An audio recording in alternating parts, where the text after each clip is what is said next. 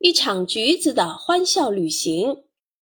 小作者杨笑然，四年级。早就听说建德三都镇的橘子爽甜可口，百闻不如一见。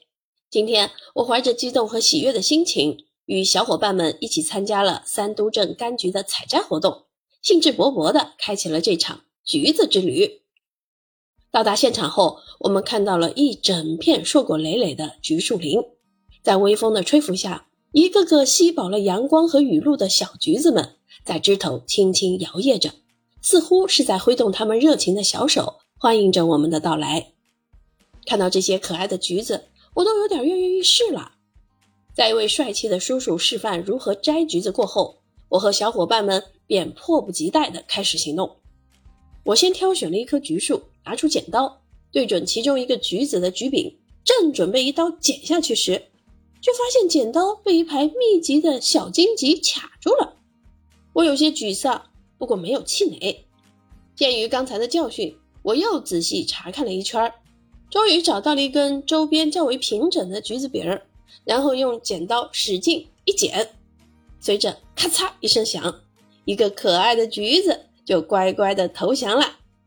我拿起它，仔细地端详着，感觉这个黄澄澄的橘子像个小太阳，散发出温暖的光芒。凑近闻了闻，还有一股清香，沁人心脾。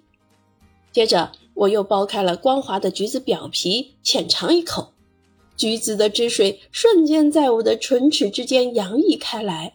哇，好甜！随着我的手法越来越熟练。摘的橘子也越来越多，在完成老师布置的摘十二个橘子的任务后，我还有些意犹未尽，正在纠结要不要多摘几个时，突然一个东西碰到了我，我被吓了一大跳，抬头一看，原来是旁边的橘树上掉下来一个超大的橘子，体积有四个普通橘子那么大。我看着它，心想，要是拿到它，我就可以在同学中炫耀啦。于是我着急去捡，却不料脚下一滑，摔了个狗啃泥。幸亏老师及时赶来，我心想，下次一定要小心。这时，老师宣布活动要结束了。什么？这么快？